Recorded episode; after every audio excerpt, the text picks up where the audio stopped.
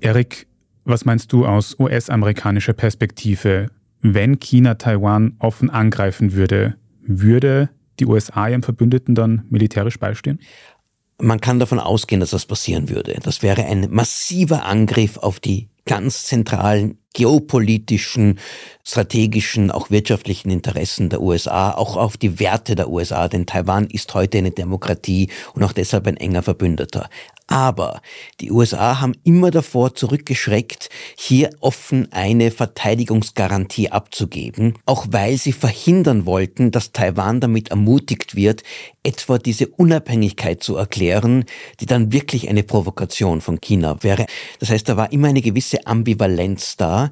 Wir unterstützen Taiwan zwar, militärisch, finanziell, politisch, aber wir geben keine Beistandsverpflichtung ab und lassen uns die Option offen, möglicherweise auch militärisch nicht einzugreifen.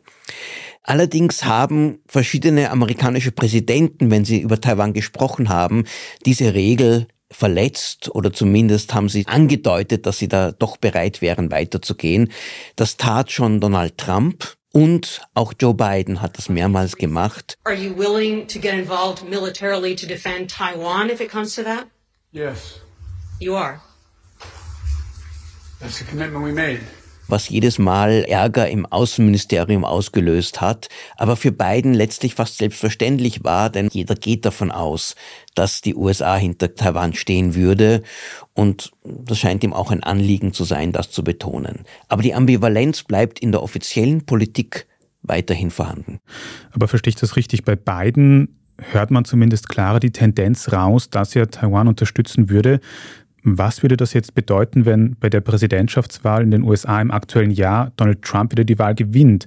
Von dem hat man früher gehört, dass er sich China annähert, dass er positive Dinge über Xi Jinping sagt. Trump ist in der China- und Taiwan-Politik besonders unberechenbar. Kurz nachdem er 2017 ins Amt kam, hat er ein Telefonat mit der damaligen taiwanesischen Präsidentin geführt, das über eine Art Lobbyorganisation eingefädelt wurde, was in China sofort Empörung ausgelöst hat. Gleichzeitig hat er damals eine sehr harte Politik gegenüber China vertreten, ist dann aber gegenüber Xi Jinping auch mit Freundlichkeit aufgetreten. I like China. I just sold an apartment for 15 million dollars. Und wie wir wissen, mit seiner America First Haltung will er sich hier nicht verpflichten, irgendwelche Verbündeten zu unterstützen.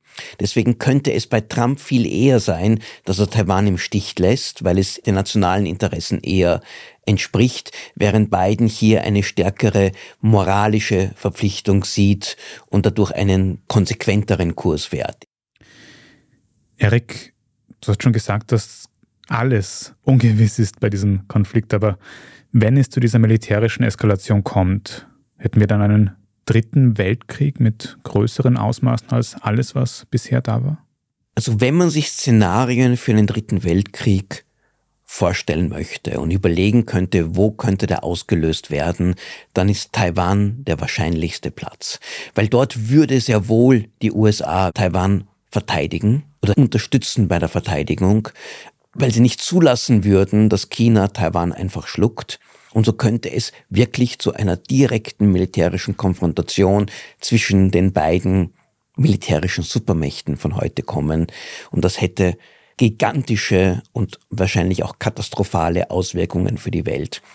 Und wir reden hier auch von zwei Atommächten, die jetzt nicht unbedingt beginnen würden, ihre Atomwaffen einzusetzen, aber genau das, was man in der Ukraine bisher vermieden hat, dass nämlich tatsächlich amerikanische und russische Soldaten aufeinanderstoßen, das wäre rund um Taiwan möglich.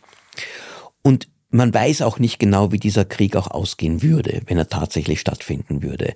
Einerseits sind die USA die bei weitem immer noch überlegene Marinemacht der Welt. Sie haben bei Weitem die stärkste Militärflotte, aber sie sind weit weg.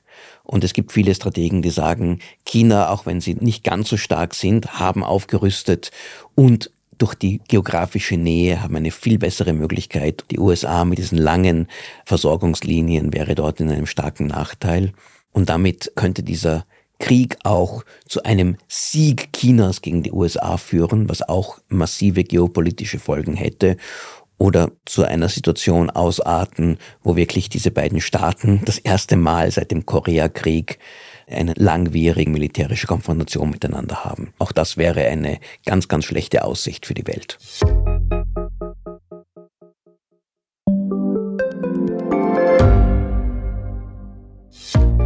Hat Österreichs Politik ein Korruptionsproblem? Wie wird der Ukraine-Krieg enden? Und warum wird alles immer teurer? Ich bin Tobias Holub. Und ich bin Margit Ehrenhöfer. Wir stellen die brennenden Fragen unserer Zeit. Und die Standardredaktion liefert Antworten. Im Thema des Tages, Montag bis Freitag um 17 Uhr, überall, wo es Podcasts gibt.